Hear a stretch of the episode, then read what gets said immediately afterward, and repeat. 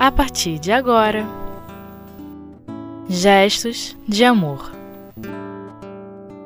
O Evangelho segundo o Espiritismo.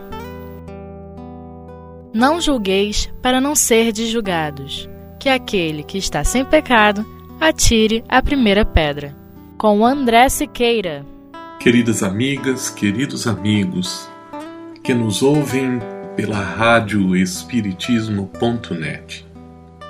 Aqui com vocês, André Siqueira, e no dia de hoje nós vamos estudar uma passagem do capítulo 10 de O Evangelho segundo o Espiritismo, que trata das bem-aventuranças, bem-aventurados os que são misericordiosos, e especificamente no item 11 Allan Kardec dedica-se ao estudo do tema sobre o julgamento que não deveremos fazer, porque precisamos de força moral para empreender qualquer tipo de juízo, porque, pela mesma forma como julgamos os outros, nós próprios seremos julgados diante de nossa própria consciência. E Allan Kardec traz no item de número 11 o versículos 1 e 2 do Evangelho de Mateus, no capítulo 7, quando esse evangelista nos destaca: Não julgueis, a fim de não serdes julgados, porquanto sereis julgados conforme houverdes julgados os outros Empregar-se-á convosco a mesma medida de que vos tenhais servido para com os outros. E seguindo, dentro desse mesmo comentário, Kardec nos traz a narrativa de João no capítulo 8, quando ele destaca. Então, os escribas e os fariseus lhe trouxeram uma mulher que fora surpreendida em adultério e pondo-a de pé no meio do povo, disseram a Jesus: Mestre, essa mulher acaba de ser surpreendida em adultério. Ora, Moisés, pela lei, ordena que se lapidem as adúlteras. Qual sobre isso a tua opinião? Diziam isso para o tentarem e terem de que o acusar. Jesus, porém, abaixando-se, entrou a escrever na terra com o dedo. Como continuassem a interrogá-lo, ele se levantou e disse: Aquele dentre vós que estiver sem pecado, atire a primeira pedra. Em seguida, abaixando-se de novo, continuou a escrever no chão. Quanto aos que o interrogavam, esses, ouvindo falar daquele modo, se retiraram um após outro, afastando-se primeiro os velhos. Ficou, pois, Jesus a sós com a mulher colocada no meio da praça. Então, levantando-se, perguntou-lhe Jesus: Mulher, onde estão os que te acusaram? Ninguém te condenou? Ela respondeu: Não, Senhor. Disse-lhe Jesus: também eu não te condenarei. Vai-te e de futuro não tornes a pecar. A mensagem trazida por estas passagens analisadas por Allan Kardec e colocadas no contexto de como nós deveremos pensar a misericórdia a atitude que devemos ter de nos dirigir aos outros com uma capacidade de sensibilizar o nosso coração, tem muita relação com a indulgência. A indulgência é uma palavra que vem de uma construção antiga, indulcere, o ir de maneira doce, o tratar as coisas de maneira não rigorosa, de pensar as coisas considerando a perspectiva alheia. Quando Jesus estabelece a necessidade de nós olharmos para nós mesmos e utilizarmos a mesma medida que pretendemos julgar os outros para ponderar os nossos próprios erros, ele estabelece uma necessidade de transformarmos a indulgência em uma ferramenta de compreensão da atitude alheia. Porque o modo como nós vemos o mundo, a forma pela qual analisamos o comportamento alheio, está impregnada em nossos juízos, testemunha dos nossos entendimentos, fala dos sentimentos que nutrimos e constituem, portanto, os referenciais centrais da nossa consciência. Por esse motivo, se nós não temos atenção adequada na forma como aplicamos os nossos instrumentos de julgamento aos outros, este mesmo rigor é o que aplicaremos a nós mesmos. Não é uma boa ideia abdicarmos da nossa capacidade intelectiva de fazer juízos. E certamente que não queria Jesus dizer com o não julgueis para não ser de julgados uma interdição à nossa capacidade de apreciar os problemas ou de exercitar o juízo na análise desde que tal atitude seja produtiva, desde que o propósito desta análise, o propósito desse julgamento, seja a promoção do progresso de nós mesmos ou dos outros. Daí, Allan Kardec faz um destaque quando ele diz que nós deveremos prestar atenção na forma como nós julgamos os outros, porque, em geral, o julgamento tem dois propósitos: ou reprimir o mal, ou desacreditar a pessoa cujos atos estão sendo criticados. E Allan Kardec destaca no capítulo do Evangelho segundo o Espiritismo que reprimir o mal é sempre louvável e que, em certas ocasiões, constitui mesmo um dever do indivíduo para que disso resulte o progresso geral.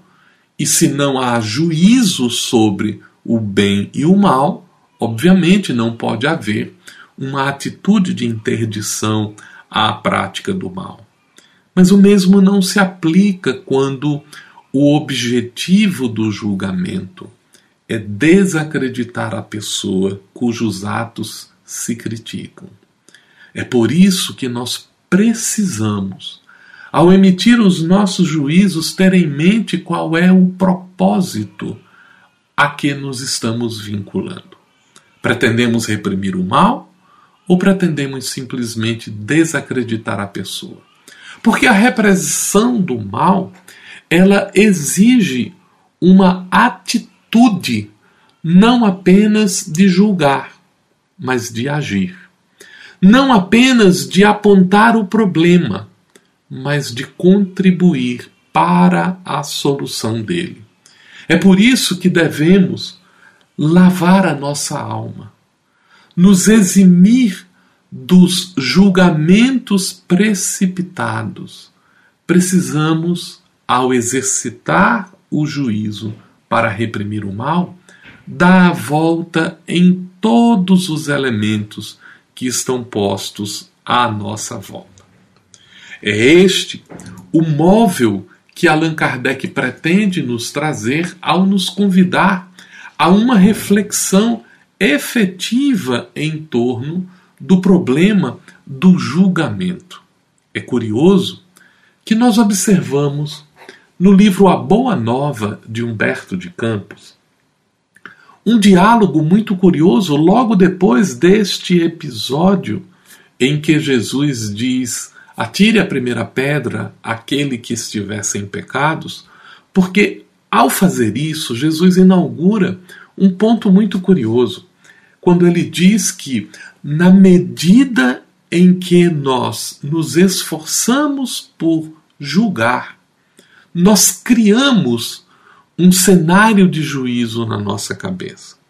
E é importante, do ponto de vista de uma teoria abrangente do conhecimento, que quando nós vamos fazer juízo, nós tenhamos às mãos todas as informações. E é interessante que, ao invés de apontar para um juízo estritamente vinculado ao plano normativo, aquilo que está na lei, Jesus nos convida a uma reflexão para aplicarmos aquele juízo a nós mesmos antes de aplicarmos aos outros. É interessante quando Humberto de Campos nos diz na Boa Nova, no capítulo de número 13, que logo depois de Jesus ter dito à mulher: Onde estão os teus acusadores? E ela ter dito: Eles não me condenaram, Senhor. Jesus não a perdoou. Ela, ele disse a ela: Também eu não te condeno.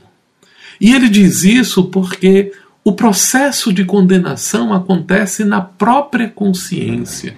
Por isso ele diz a ela: Vai, mulher, e não tornes a pecar.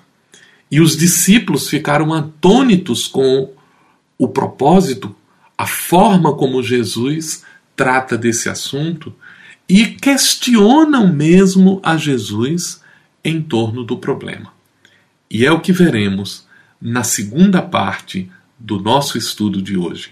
Aguardo você para um retorno em breve aqui na rádio Espiritismo.net.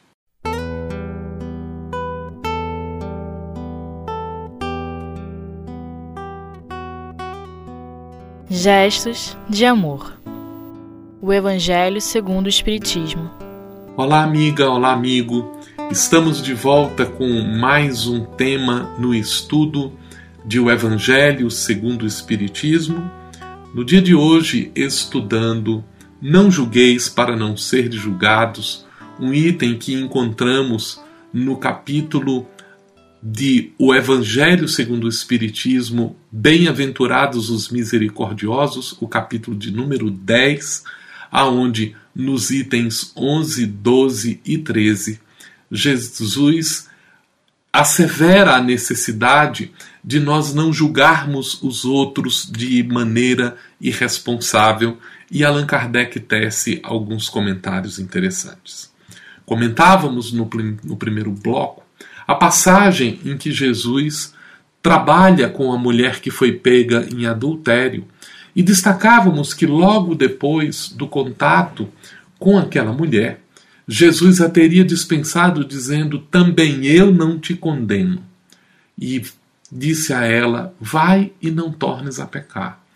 Mas os discípulos ficaram muito impressionados porque na lei havia previsão de punição para a mulher pega em adultério. E é aí que no capítulo 18 de A Boa Nova, que trata do pecado e punição, nós vamos encontrar João perguntando a Jesus: Mestre, a mulher pecou, ela não fez jus à punição? Não está escrito que os homens pagarão ceitil por ceitil os seus próprios erros? E Jesus lhe respondeu: Ninguém pode contestar que ela tenha pecado. Quem estará irrepreensível na face da terra? Há sacerdotes da lei, magistrados e filósofos que prostituíram suas almas por mais baixo preço. Contudo, ainda não lhes vi os acusadores. A hipocrisia costuma campear impune enquanto se atiram pedras ao sofrimento.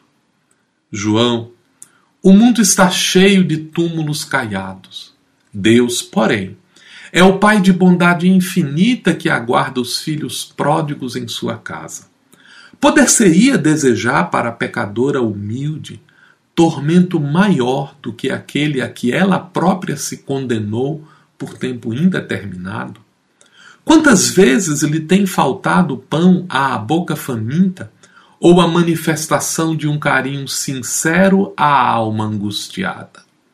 Raras dores no mundo serão idênticas às agonias de suas noites silenciosas e tristes. E esse, o seu doloroso inferno, sua aflitiva condenação. E é que, em todos os planos da vida, o Instituto da Justiça Divina funciona naturalmente com seus princípios de compensação. Jesus descreve nessa passagem que o nosso juízo, como alertou Allan Kardec, quando feito, ele precisa ser com um propósito útil e com um fim construtivo. Porque o juízo, amparado no único desejo de punir alguém ou de denegrir, traz simplesmente laivos de uma vingança velada, quando o indivíduo que comete o mal, o indivíduo que atenta contra a própria integridade da sua consciência já se coloca nessas circunstâncias em condição de sofrimento imediato ou remoto. E que por isso mesmo, se deveremos tomar atitudes de proteção a benefício da sociedade, deveremos ter cuidado de não preencher o nosso juízo com a violência dos sentimentos, com a necessidade de exposição para a falta alheia para destacar a nossa grandeza e rebaixar aquele que está sendo julgado. Quando entendermos que as dificuldades da alma são, na verdade, um período em que como aprendizes da lei divina, nos estamos exercitando na melhoria, procuraremos aplicar àqueles que cometem o mal o remédio da correção, não simplesmente a punição para que eles sejam denegridos ou que recebam a violência por parte da sociedade. Jesus destaca a necessidade de reconhecermos no mundo uma vasta escola de regeneração, onde todas as criaturas se reabilitam da traição aos seus próprios deveres. A terra deve ser tomada na conta de um grande hospital, onde o pecado é a doença, onde o erro é o grande problema que afeta a todos e que por isso mesmo a mensagem de renovação que nós encontramos quando lemos o Evangelho nos cenários da natureza trazem para o homem que está doente o remédio eficaz para que possamos transformar a nossa visão, o nosso pensamento, a nossa atitude de maneira construtiva para aquilo que estamos fazendo. Allan Kardec tem um cuidado de voltar à temática quando, ainda no capítulo 10, ele dirige uma questão aos espíritos, em particular ao espírito São Luís, e lhe pergunta: Ninguém sendo perfeito, seguir-se-á que ninguém tem o direito de repreender o seu próximo? E São Luís responde: certamente não é essa a conclusão a tirar-se. Porquanto cada um de vós deve trabalhar pelo progresso de todos e, sobretudo, daqueles cuja tutela vos foi confiada. Mas, por isso mesmo, deveis fazê-lo com moderação para um fim útil e não como as mais das vezes pelo prazer de denegrir. Neste último caso, a repreensão é uma maldade. No primeiro, é um dever que a caridade manda seja cumprido com todo o cuidado possível. Allan Kardec volta à temática e pergunta se será repreensível notarem-se as imperfeições dos outros quando daí nenhum proveito possa resultar para eles, uma vez que não sejam divulgadas. Então ele pergunta: será útil que nós observemos o defeito no mundo? Que nós julguemos a realidade quando ela se nos apresenta? E o espírito benfeitor São Luís lhe responde: tudo depende da intenção. De certo, a ninguém é defeso ver o mal quando ele existe. Fora mesmo inconveniente ver em toda parte só o bem. Semelhante ilusão prejudicaria o progresso. O erro está no fazer-se que a observação redunde em detrimento do próximo, desacreditando sem necessidade na opinião geral. Vemos, portanto, que o Espiritismo, reclamando de nós outros o uso da inteligência para a construção do bem, assevera: não julgueis para não seres julgados, não como uma regra inviolável, mas nos orienta quanto à necessidade de julgarmos com proveito, de aproveitarmos a capacidade do raciocínio para a construção de um mundo melhor. E é por isso que a indulgência deve ser o norte na forma como nós empreendemos os nossos juízos. Até uma próxima oportunidade.